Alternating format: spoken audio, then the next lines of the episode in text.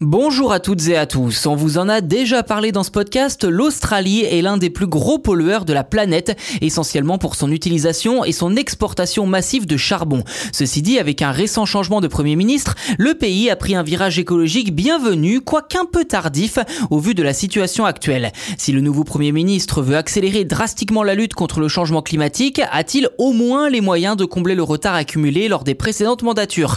Eh bien, tous les détails dans cet épisode.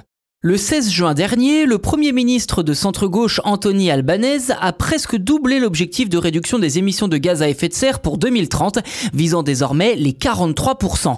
Un travail titanesque devra donc être entrepris prochainement pour tenter de réduire les émissions du pays, comptant tout de même pour plus d'un pour cent des émissions totales de gaz à effet de serre dans le monde. À noter également que le pays est extrêmement dépendant de ses exportations de charbon à l'étranger, ce qui n'est pas pour arranger la situation. Le charbon exporté d'Australie représente représente à lui seul entre 3 et 5% du CO2 rejeté dans l'atmosphère chaque année une fois brûlé, faisant du pays l'un des plus gros pollueurs de la planète.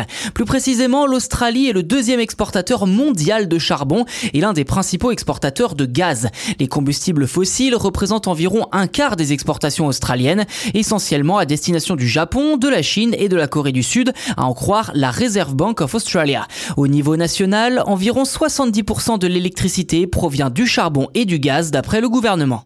Dès lors, le gouvernement fait face à des limites économiques dans son projet, car d'après les analystes de la Banque centrale, la demande internationale de charbon pourrait chuter de 80% d'ici le milieu du siècle, plongeant le pays dans une crise énergétique profonde si rien ne changeait. Ce serait donc également une course contre la montre dans laquelle s'est engagée l'Australie. Dès lors, certaines initiatives se mettent en place, comme celle du milliardaire Mike Cannon Brooks, ardent défenseur de l'environnement, qui a proposé de racheter plusieurs centrales électriques à charbon dans le but de les fermer d'ici 2020. 2030.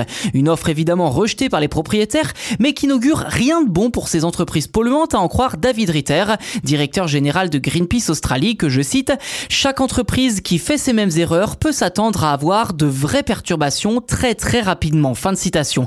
En effet, le changement climatique a lourdement perturbé la vie des Australiens, notamment en 2019 et 2020, quand le pays a dû faire face à d'immenses feux de forêt ayant ravagé une superficie équivalente à celle de la Finlande, faisant également une trentaine de morts et décimant des millions d'animaux.